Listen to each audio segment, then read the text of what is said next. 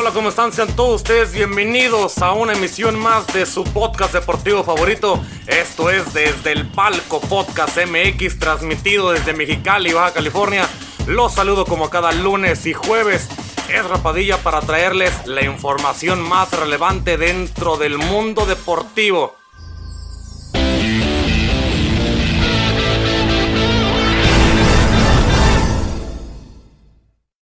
Hola amigos, ¿cómo están? Muchísimo gusto saludarlos una vez más aquí en este su podcast deportivo favorito.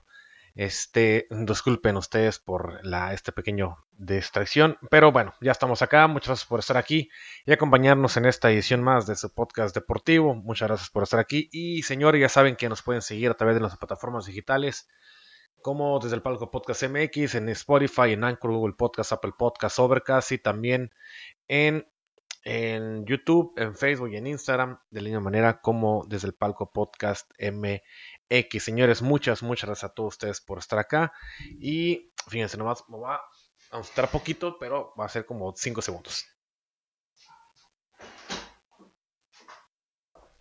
Ya. Una disculpa. Bueno, señores, eh, tenemos bastante información deportiva. Mm, no es tanta, pero la que hay es interesante. Así que vamos a darle de una vez porque sí hubo cosas que sí retumbaron mucho el ámbito del deporte y que hicieron mucho de qué hablar. Y pues vamos a darle, vamos a darle de una vez a, a esto que tenemos para todos ustedes. Así que, señores, la primera de cada, la primera de ellas, vamos a hablarlo desde el béisbol, del de las grandes ligas, de la gran carpa, porque el señor José Urquidi, José Urquidi ha llegado a la Serie Mundial, esta vez como lanzador del equipo de los Astros de Houston. Y con el triunfo del día de ayer que tuvo Houston, ah, se adjudicó Urquidi ya como el pitcher mexicano con más triunfos en las series mundiales, superando a lo que en su momento llegó a ser Fernando Valenzuela. Urquidi se convirtió ya esta vez como el primer pitcher con tres victorias en como apertura en series mundiales. Comenzó su labor contra Eddie Rosario con strikes y consiguió cinco consecutivos el día de ayer, calmado y con control. Una noche después de que su compañero de la rotación, que fue Valdés, fue castigado desde temprano, el mexicano se le dio la oportunidad a los bates de los Astros de despertar y Houston montó un ataque de cuatro carreras en la, en la segunda entrada para una victoria de 7 a 2 sobre los, los Bravos de Atlanta el día de ayer, miércoles por la noche, en este inaugurando para Urquidi su triunfo, su tercer triunfo conseguido en las grandes ligas en una serie mundial y dándole el primero y el empate para, para los Astros de empatar la, la serie, llevarla a uno, llevarla 1-1. Ahora el día de mañana se va a jugar el tercer partido de la serie y los tres partidos correspondientes que se van a hacer en, el campo de los Bravos de Atlanta, ya que como va 1-1, es a ganar a mejor de 4. Esto ya nos obliga a, obliga, nos obliga a que tenemos, se tiene que ir a un, a un quinto juego. Por su parte, Urquidi, que es un pitcher derecho de 26 años, originario de Mazatlán, Sinaloa, se convirtió en este primer pitcher mexicano, como acabamos de comentar, con tres aperturas de serie mundial y es también el único que ha cosechado triunfos en dos ediciones de distintas eh, de distintos años del clásico otoño. A la tercera vez que abre, la tercera vez que gana. Y esto ya lo ha hecho en dos, en varias, en dos ediciones. Acordemos que la pasada fue la última vez que los Astros llegaron hasta final. A, llegaron con, con, con a la final del clásico otoño. Buscaba, Urquidi buscaba un mejor distinto de lo que sucedió en la derrota durante el tercer juego de la serie de campeonato de la Liga Americana en aquel duelo ante Boston, en la que solamente sacó 5 outs en la derrota que tuvieron de 12 carreras por 3 en aquella vez que fue una mala, una mala noche para el equipo de Astros. El, pero obviamente para, para para Orquídea, pues consiguió, ha, mejorado, fue mejorando y, esta vez el día de ayer fue intentó hacer las cosas mejor y así le salieron. Consiguió strike en el primer lanzamiento ante 15 de, 21 bateadores, dejó su récord en serie mundial en 2 ganados, 0 perdidos, permitió dos carreras y 6 imparables con 5 entradas en 5 entradas con 7 ponches, lanzando 55 strikes y en 72 lanzamientos, así que hizo gran un gran labor eh, lo que hizo Urquidi, mezclando entre ellos, entre los lanzamientos que hizo, 38 rectas, 16 cambios de velocidad, 12 sliders, 8 curvas, y controlando así a un, a un, bateo de, los Bravos de Atlanta que un día antes habían conseguido el marcador de 6 carreras a 2, que, que había sido muy apabullante la forma en que el bateo del equipo de Atlanta había manejado al bullpen de, los Astros. Con eso y con esta mezcla tan buena que hizo en, varios, en, los estilos de lanzamientos que estuvo adjudicándose, eso provocó que el equipo se levantara, que, que, tuviera más confianza en ellos y obviamente con el buen bateo que tiene el equipo de los Astros, que hay días en los cuales se puede apagar con un buen picheo, pero hay días que aunque tengas un buen pitcher, el bateo del equipo de Astros sigue siendo inmensamente mejor. Y el día de ayer lo demostraron, lo demostraron muy bien, que en las primeras tres entradas ya tenían un marcador de 5-0 y ya habían prácticamente aniquilado y, borrado al equipo de Atlanta. Acompañado con este buen picho de Orquídea, se dieron las cosas para que, para que hiciera mejor el, el partido y que, y que se llevara a buen puerto el segundo partido de la serie de la serie, la serie mundial.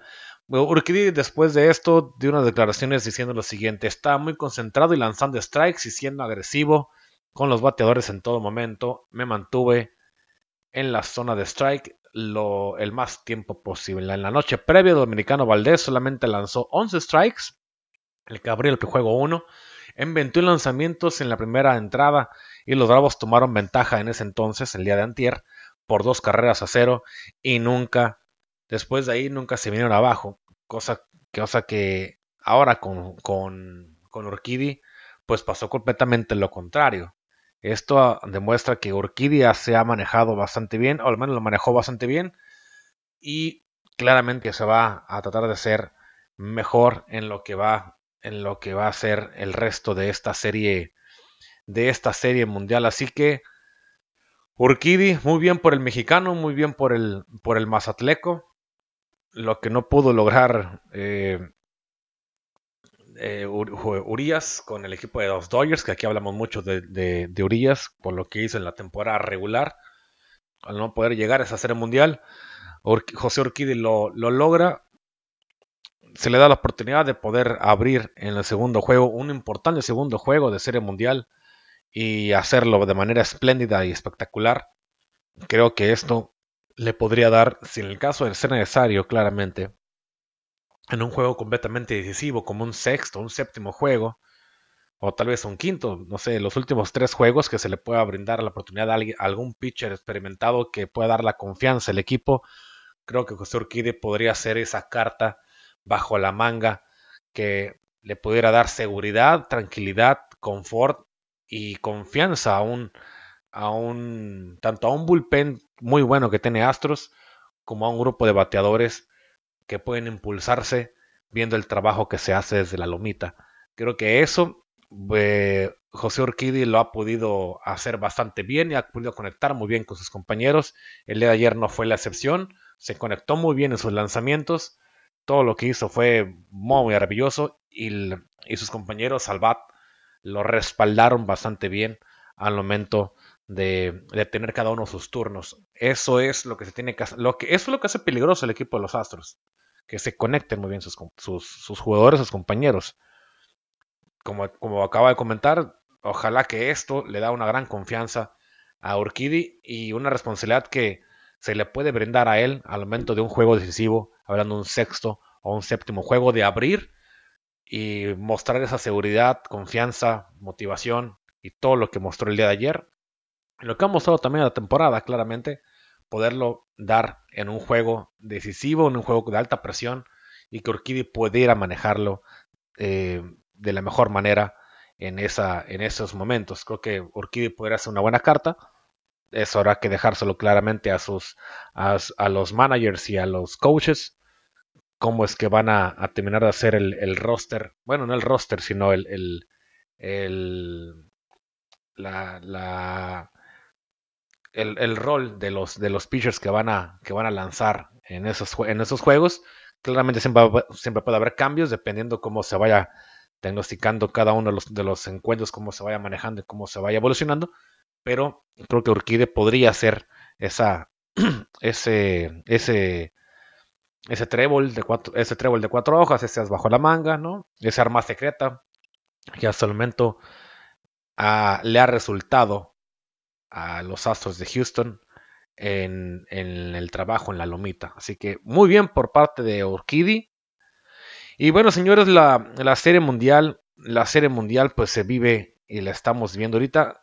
Bueno, ahorita, ahorita no, mañana, mañana se viene el tercer juego de la serie de esta, de esta, de esa serie mundial en la cual, como les hemos comentado, se ha, se ha brindado o se ha dado bastante, bastante emocionante. Un juego, uno va uno a uno esto. Los Bravos de Atlanta ganaron el primer partido. En el juego 2 ganó Astros. Así que a Bravos 6-2 el primero. Astros 7-2 el segundo. Y para el día de mañana, para mañana, para mañana viernes se juega el tercer partido de la serie. Y ahora ya en los campos, en lo a los siguientes tres juegos, mañana viernes, sábado y domingo, se juegan los tres partidos, el tercer, el cuarto y el quinto juego decisivo. Bueno, quinto juego por el momento. Esos tres se van a jugar allá en el campo de Atlanta, en el campo de los Bravos de Atlanta.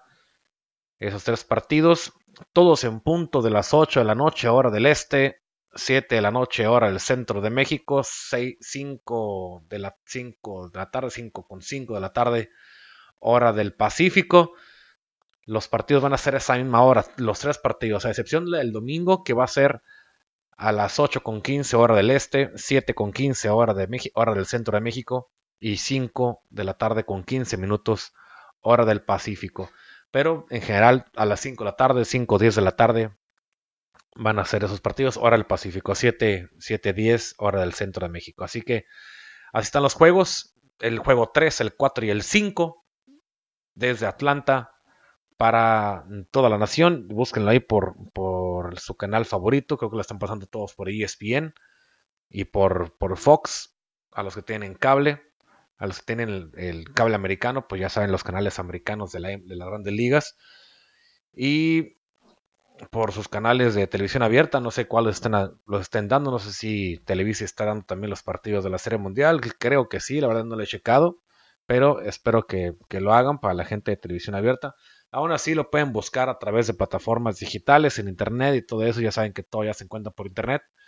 Y a ver qué pasa con los, con los siguientes. Por su parte, por, por Houston va a abrir, va a abrir en García, abre Luis, abre Luis García y por parte de Atlanta va a abrir Ian Anderson. En la lomita van a estar estos dos pitchers eh, por parte de cada uno de los, de los, equipos abriendo. Así que ahí están para que lo tengan pendiente lo que puede pasar en este fin de semana con, con la serie mundial que se puede acabar todo el domingo. Y en el caso de ser necesario, si llegase a haber un sexto juego o un séptimo juego. El lunes, el próximo lunes no habría, se, se descansaría ya que se regresaría, se va a regresar la serie al estadio de los Astros. Se regresa la serie para el martes y para el miércoles de la próxima semana. Eso se podría terminar por decidir. Esos son los juegos que hay el, para el 2 y para el 3 de noviembre, que son el próximo martes y el próximo miércoles de la próxima semana. Así estarían ya para un sexto y un séptimo juego definitorios en el caso de ser necesarios estos dos encuentros. Bien, señores, vámonos a una información en la nota que, pues el día de ayer, en la noche, tarde noche, estremeció bastante al mundo del fútbol y esto es que Ronald Koeman ha sido destituido como técnico del Barcelona. Lo que se ve, lo que se lee en todos los portales, obviamente es, algo que ya se veía venir, ya se esperaba que pudiera pasar esto con Ronald Koeman. Muy malos resultados acompañados de una mala gestión, acompañados también de creo que un mal manejo del equipo, hablando desde la directiva, y también en el banquillo por parte de Ronald Koeman. Creo que se le terminó por ir el equipo, ya no supo más hacerlo. Un, un equipo que en el papel, en un momento parecía que, que, Ronald Koeman podía haber sido o era la, la respuesta a varios problemas. Recordemos que Coman en su momento llegó a tener 17, 18 partidos seguidos sin conocer la derrota.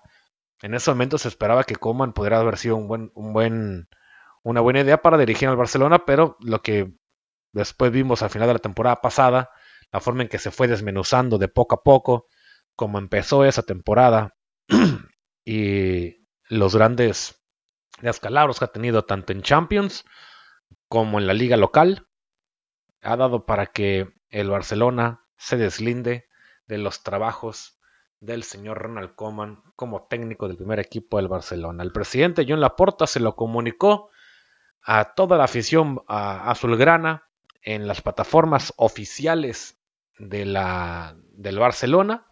Ahí lo pueden ver. De hecho, de aquí estoy sacando yo completamente esta nota del portal oficial del Barcelona. Y obviamente tanto del portal como de las plataformas digitales y redes sociales de, del Fútbol Club Barcelona que han, han hecho oficial el comunicado que dice lo siguiente: el FC Barcelona ha destituido esta noche, esto fue el día de ayer, a Ronald Koeman como técnico del primer equipo. El presidente del club, Joan Laporta, se lo ha comunicado tras la derrota ante el Rayo Vallecano.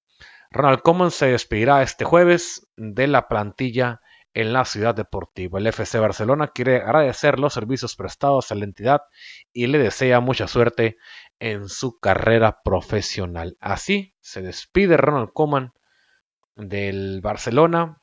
Habrá gente que puede estar contenta, habrá gente que puede estar pues triste por la salida de Koeman. También hablando de jugadores, pues, habrá algunos que pueden estar contentos con la noticia, otros tal vez ahí acongojados un poco. El día de hoy Ronald Koeman se despidió de los jugadores. Ahí se vio, al menos se dio una noticia en la cual el, entrenador holandés se despedía muy, muy amenamente con, con, con Memphis Depay, con Wijnaldum, que son holandeses, que los conocía desde, desde la selección nacional y se los quiso traer a la Barcelona. Y otros más como puede ser otros jugadores como Jordi, como no sé, varios más, este, Piqué, Busquets, tal vez los más nuevos, Pedri, que no sé si pueden estar contentos o no, pero sí puede haber alguna, alguna forma de, de, alivio tal vez en el equipo que lo puedan asumir esos jugadores. Lo que es real y lo que es cierto es que se ha dado a conocer que esto ya, ya está, ya se hizo y que sigue para el Barcelona, que sigue en el futuro del Barcelona y algo que también se ha, se ha, dado y manejado durante las últimas semanas, quién podrá ser el sustituto de, de Ronald Koeman en el Barcelona, en el banquillo. Mucha gente hablaba y se ha estado hablando de varios. Algunos dicen que puede ser un interino o que quede un interino. Otros más hablaba de la gran posibilidad de que pudiera llegar Xavi Hernández al Barcelona a dirigirlo. Otros más les hablaban de Marcelo, de Marcelo Gallardo, el director técnico del River Plate. Pero sigue siendo estipulaciones, sigue siendo varias ahí, varias, varias noticias, aunque algo es cierto que se ha manejado que en su momento, o que, bueno, la nota que va a seguir es, hablamos de Xavi, vamos a hablar de Xavi Hernández, que puede ser el posible director técnico del Barcelona, pero creo que el, que el problema del Barcelona no va simplemente desde el, desde el banquillo del director técnico, sino que viene también desde la parte de la presidencia, desde la parte de los hombres del, del pantalón largo, desde los directivos, el mal manejo de este equipo se, se, ha, se ha hecho exponencial y se ha hecho bastante, bastante notorio. No sé si, bueno, tampoco iba a, a pasar mucho con Ronald Koeman que quedara, que quedara en las posiciones buenas para la próxima temporada, pero si algo se puede dar a quebrar acá, y no hablando de que Xavi pueda ser el, el artífice de un cambio revolucionario en el Barcelona, no creo que vaya por ahí. Pero, pero también se le podría llegar a juzgar de una mala manera a, a Hernández si es que llegase como director técnico y, quedara para, para finales de, temporada, para mayo, quedar afuera las posiciones para entrar a la próxima Champions, a la próxima Champions que peligran en poder participar en la próxima Champions. Dejes, bueno, no Champions, dejen usted Champions, Europa League o hasta un punto en la Conference. Y fuera de eso también, que este, que este, para este fin de año pudiera quedar hasta fuera de la, no, no tampoco de, Europa League en tercer lugar de grupo de, Champions y que lo mande a Europa League, sino quedar hasta eliminado de competiciones europeas. El Fútbol Club Barcelona se ha dicho que tienen presupuestado, al menos con, con en, esta, en este año, tienen presupuestado llegar al de, al menos a cuartos de final para poder cobrar lo, que UEFA les da a los equipos por llegar a la, distancia de los ocho mejores del, continente. Es la, es la, aspiración que tiene el Barcelona, pero futbolísticamente no tiene con qué, eh, punto de vista, para llegar a poder competir en la parte de los, de los ocho mejores del continente. No sé hasta dónde le, hasta dónde le dé este Barcelona, no con Chávez, sino de aquí a fin de año, de aquí para acabar la Champions, en lo que es fase de grupos. No sé hasta dónde le pueda dar. A mi punto de vista, siento que si llega en tercer lugar de grupo y va, y va a competir Europa League, yo siento que pasaría la siguiente ronda de Europa League y ahí quedaría. Yo no lo veo ni en octavos de Champions, mucho menos en cuartos de final de Champions, y no lo veo en octavos de, Europa League. Recordemos que los que avanzan de Europa League van a la, ronda de los de 16 avos y de ahí a, la ronda de octavos. Yo hasta lo más hasta donde le puedo llegar a ver en Europa, a este Barcelona, es a los 16 avos de final en Europa League y para la de contar. No sé contra quién se puedan llegar a topar, pueden toparse contra alguien fuerte, contra alguien débil, endeble, pero así como para llegar a los, a los ocho mejores del continente en cada una de las dos competencias europeas, yo sí lo veo algo complicado que pudiera llegar a tenerlo. Hay que ver, hay que ver cómo va evolucionando, hay que ver cómo va dándose las cosas en el, equipo del Barcelona, pero algo como algo que es cierto, pues ya es que ya no Ronald Koeman ya no va a figurar en el Barcelona, ya no está, ya no existe. Y el problema acá es ver qué es lo que puede hacer Xavi Hernández, porque ese es el siguiente tema. Xavi Hernández en la en el banquillo del Barcelona. Ya mucho se ha dicho, se ha especulado, se ha manejado esta información, se ha, se ha filtrado, se ha casi casi hasta jurado de que Xavi Hernández va a ser el director técnico del Barcelona. es, un casi, es casi casi un hecho de que, de que Xavi Hernández esté dirigiendo al Barcelona en los próximos días en, como primer equipo. Eh, obviamente sería el nuevo inquilino en el banquillo azulgrana y Xavi ha, sido elegido como por el presidente por Ronald Koeman, por Ronald Koeman, por Joan Laporta, perdón, para sustituir a Ronald Koeman por, en, el, en, el, banquillo de director técnico.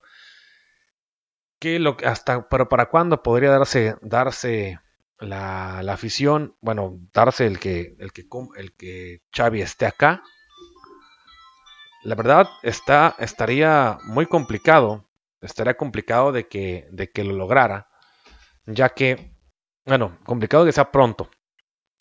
Xavi Hernández al Barcelona llegaron este jueves, el día de hoy, un acuerdo con el tiempo de la, de la duración del contrato y las condiciones económicas del mismo para ser director técnico del Barcelona. En principio, por lo que se pudo saber por el diario Sports, Xavi Hernández firmará por lo que resta de la actual temporada 2021-2022 y las próximas dos temporadas, es decir, hasta junio del 2024. El segundo jugador del Barcelona con más partidos oficiales que es Xavi Hernández con 767 después de, después de Messi llegará al Nou Camp con su equipo habitual de colaboradores para tomar el mando del Barcelona. El que será su nuevo timolén azulgrana se reunió el día de hoy con los dirigentes de su equipo, el Al-Sad, para desvincularse cuanto antes, aunque su relación um, contractual se llega a alargar por mínimo hasta el 30 de octubre de mínimo de este mes, 30 de octubre, día en el que, en el, que el Al-Sad jugará contra el Al-Ali en un partido correspondiente a la fecha 8 del campeonato catarí y que sería el, partido, el clásico, el clásico del fútbol catarí si lo podemos hablar de, una, de una manera. Los dirigentes del conjunto de Qatar no, pondrán problemas para liberar al estratega catalán, pues saben que su deseo es el de regresar al Barcelona, pero se negocia una cláusula que figure en su contrato desde la última renovación que, podría, que podrían perdonarle.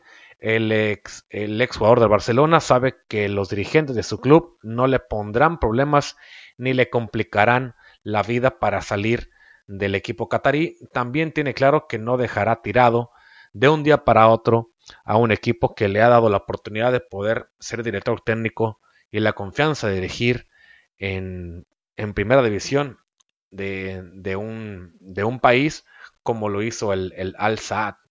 Así que en la rueda de prensa que se ofreció el día de hoy, previo al, al próximo partido del Al-Saad, Xavi no quiso comentar nada sobre su futuro y dijo lo siguiente, no podemos relajarnos, tenemos un partido muy importante contra el Al-Ali y esperamos ganar para ser invictos, para seguir invictos, perdón, y en lo, y en lo más alto de la tabla general. Agregó también que, que dijo lo siguiente, estoy plenamente concentrado en mi trabajo en, en el Al-Saad y no puedo hablar de otra cosa. El objetivo de Xavi, sin embargo, es llegar al Barcelona lo antes posible, pero casi todo con, con, una, con un gran trabajo de seguridad y no podrá estar ni contra el Alavés el día martes ni, bueno, este fin de semana contra el Alavés, ni el próximo martes contra el Dinamo de Kiev.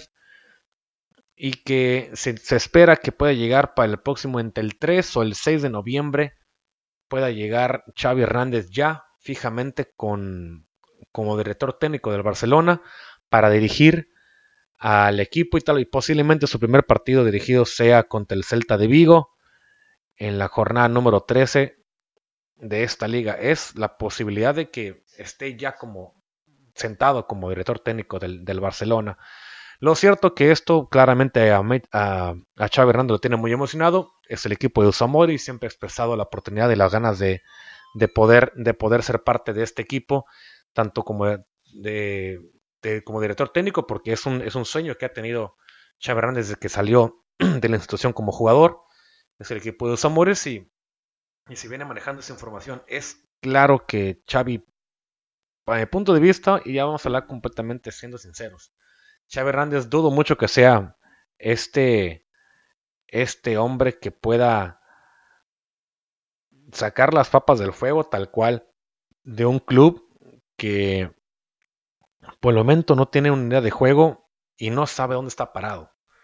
Creo que Xavi Hernández sería muy muy, muy complicado y, muy mala leche de, tanto de los periodistas como de uno que es un, simple aficionado, el, crucificar y juzgarle y jugarle de una manera tan tajante a Xavi Hernández si no llega a conseguir buenos resultados en este, a menos en el futuro inmediato, que es avanzar a Champions con el Barcelona, si es que llega, cuando llegue a dirigirlo no, espero yo que no lo crucifiquen si no llega a avanzar el Barcelona en fase de grupo de Champions.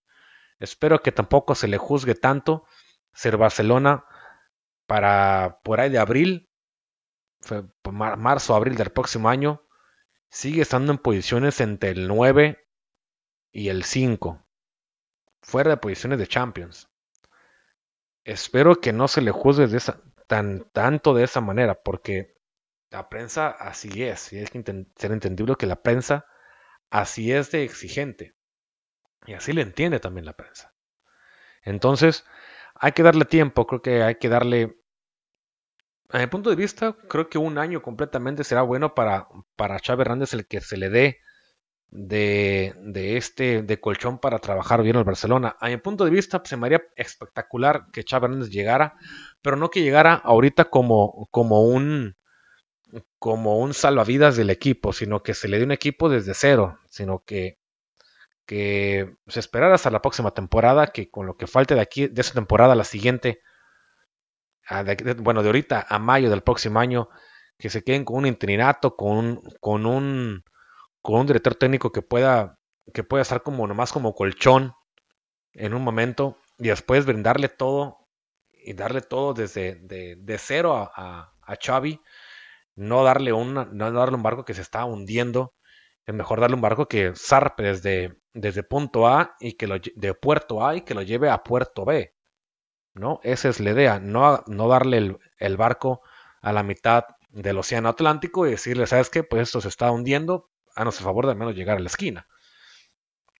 Creo que eso es lo que podría, para mi punto de vista, podría ser mejor para Chávez, pero si ya está, ya es casi, casi un hecho de que ya va a llegar al Barcelona de la forma en que lo va, a la forma en que lo va a hacer, pues tampoco va a ser para que lo crucifiquemos todos o que se le juzgue mal si no llega a tener resultados rápido.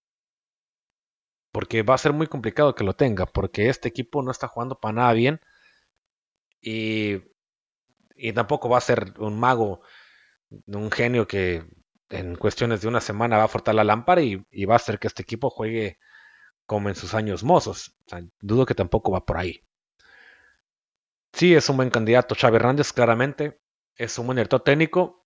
Lo ha demostrado con el Al Saad, la forma en que ha jugado, y creo que hay varias entrevistas que, en las cuales como muestra cómo es la estrategia de Xavi Hernández al momento de, enfrentar un encuentro, una estrategia que tiene muy parecida claramente a lo que fue con en su dirección con Guardiola y la forma de juego de Guardiola y una forma de juego muy parecida a la del Barcelona de ese, de ese entonces.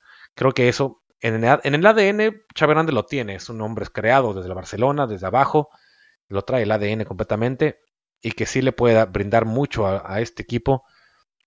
Esperemos que lo haga y que, y que le den los resultados al menos para sobrellevar y llevar a buen puerto este equipo, al menos y al menos para lo que falte de este año futbolístico.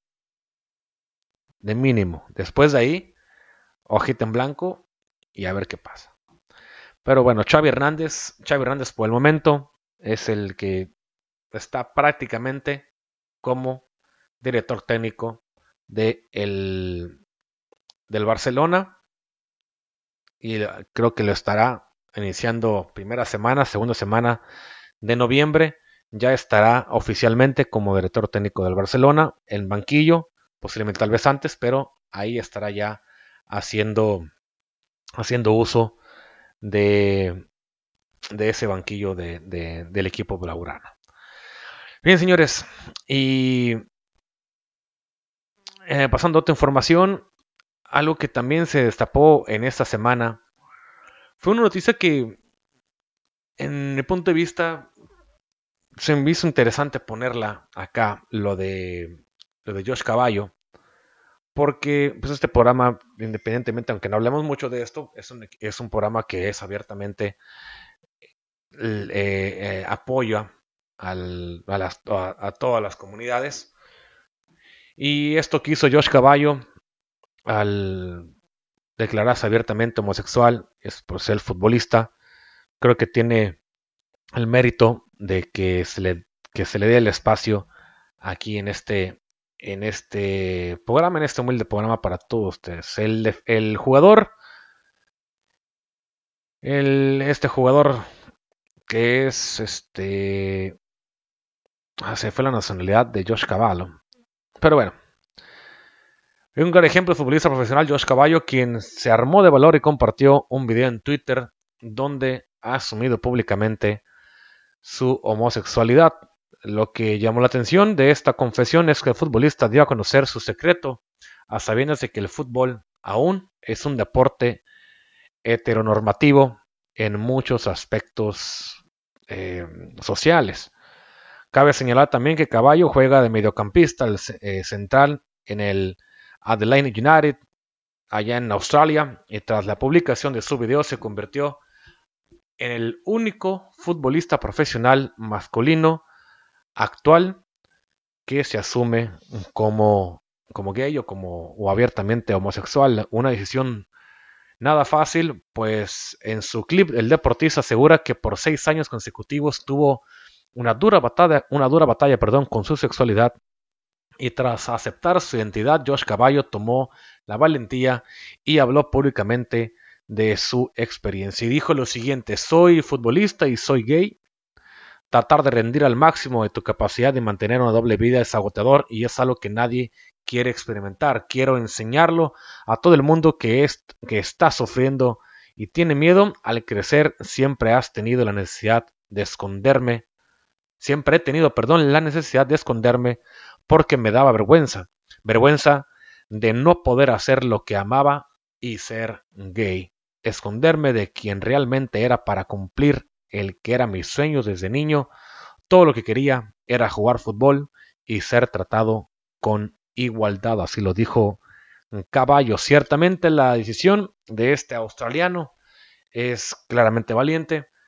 No es la primera vez que un futbolista se expresa de esta manera. Sin embargo, en la mayoría de los casos, todos han hablado de su sexualidad luego de retirarse del fútbol profesional y normalmente evitan hacerlo mientras están activos para ahorrarse, pues, no sé, malentendidos, insultos, eh, problemas, problemas eh, raciales, cosas impropias y todo ese tipo de cosas. Sí ha habido jugadores que se han declarado abiertamente homosexuales, pero es la primera vez que al menos un jugador le hace eh, estando activamente jugando. La mayoría han sido siempre cuando estaban ya retirados. Así que el primer jugador activo o inactivo declarado abiertamente homosexual y desde acá, desde el palco Podcast M, que le mandamos un fuerte abrazo y nuestra más solidarización y apoyo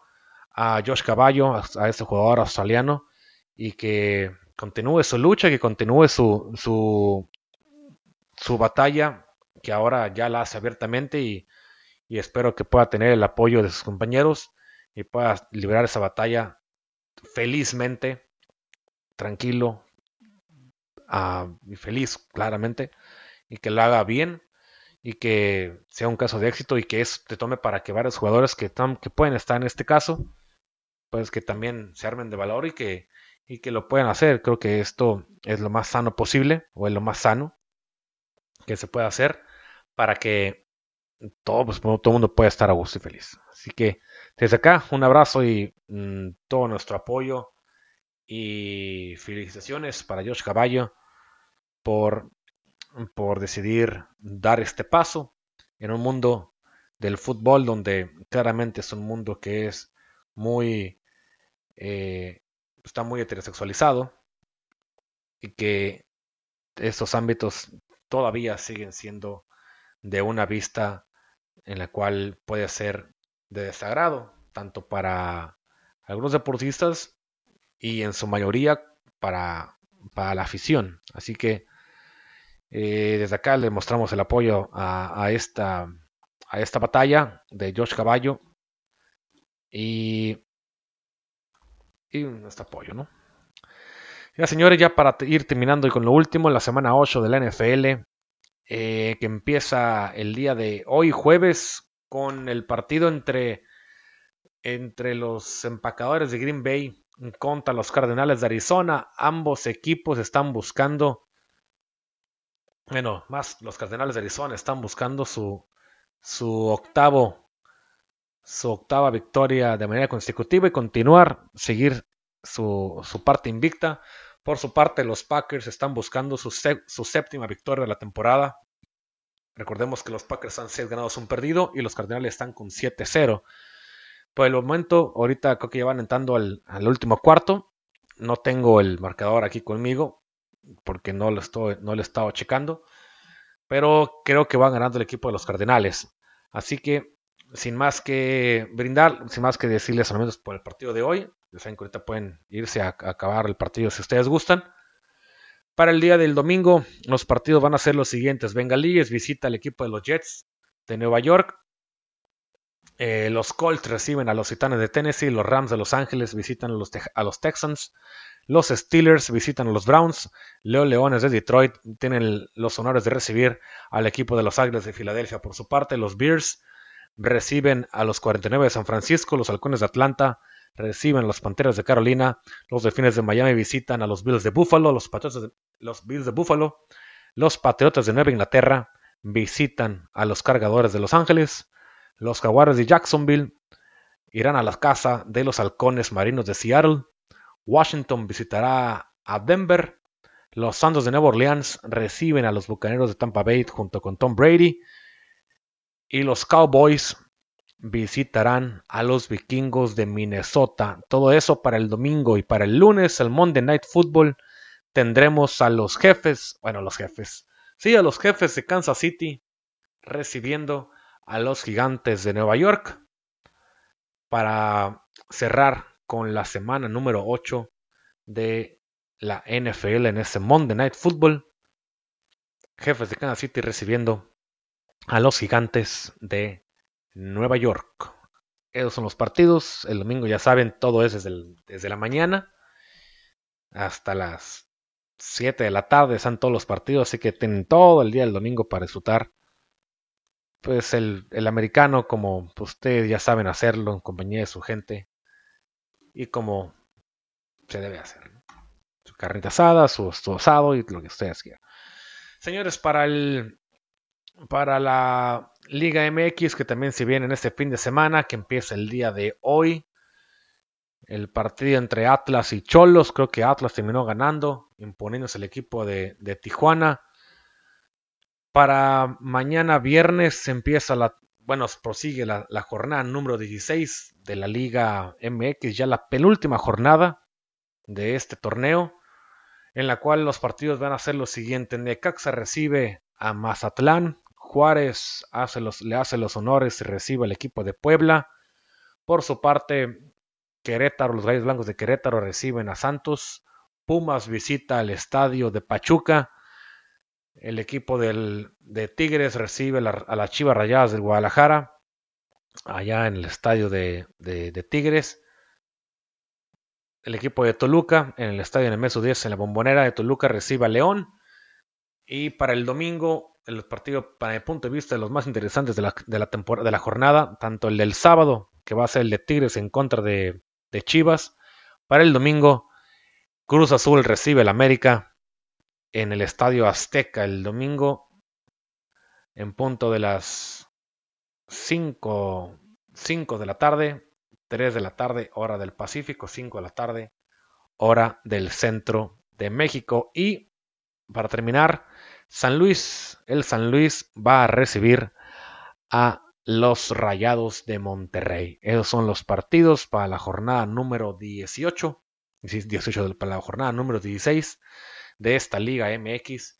Y con eso, señores, terminamos. Ha sido un verdadero gusto, un placer estar aquí con ustedes. Muchas gracias por compartir, muchas gracias por escribir acá, por mandar saludos y por, por hacer lo que ustedes hacen, compartir, darle like y todo ese tipo de cosas para que este programa pues siga andando y siga teniendo las cosas que hacemos y a seguir haciendo todo eso tan bonito. Así que cuídense mucho, páguense la padre y nos vemos el próximo lunes. Tengan un buen fin de semana. Disfruten el, todo el deporte que hay para este fin de semana, tanto fútbol americano, soccer, eh, béisbol. La próxima semana tenemos eh, Fórmula 1. Y bueno, hay también este, hay básquetbol, no hemos hablado de básquet, pero también hay básquet, el lunes hablamos de ello. Pero bueno, señores, cuídense mucho, ha sido un verdadero, gusto y verdadero placer estar acá. Así que cuídense, pásenla, pásenla muy bien. Recuerden seguirnos en nuestras plataformas digitales, en nuestras redes sociales, YouTube, Facebook e Instagram, desde el Palco Podcast MX. Y en Spotify, Anchor, Google Podcast, Apple Podcast y Overcast, igualito. Estamos igual. Señores, esto es el Palco Podcast MX, donde el deporte, el deporte es nuestra pasión. Cuídense mucho y tengan un buen fin de semana. Adiós.